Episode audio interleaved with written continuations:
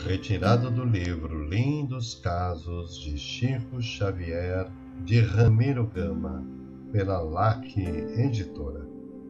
Caso número 39 A Gargalhada do Rio.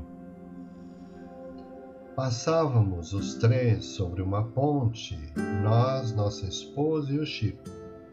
Lá embaixo, um rio encachoeirado sorria e gargalhava paramos para melhor sentir-lhe a mensagem.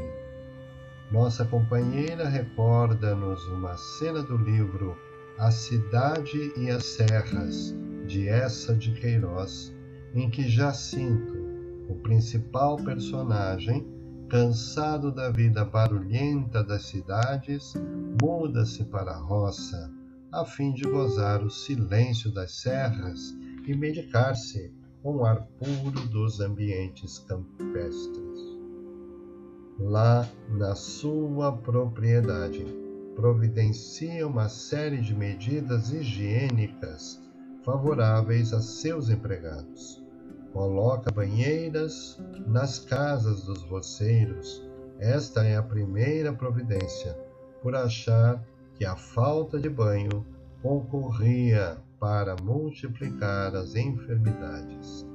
Seu companheiro de jornada ri-se desta preocupação, e ambos, ao passarem sobre uma ponte, debaixo da qual corre um rio marulhante, reparam que ali passam muitos de seus assalariados com as vestes sujas e a pele encardida por falta de banhos.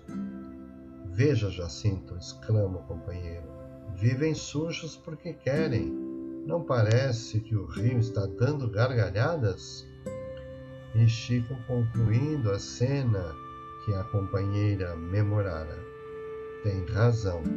O rio está até hoje dando gargalhadas, rindo-se ao ver-se com tanta água e apelando para nós, a fim de que não venhamos a mergulhar na sujeira de nosso próprio pretérito.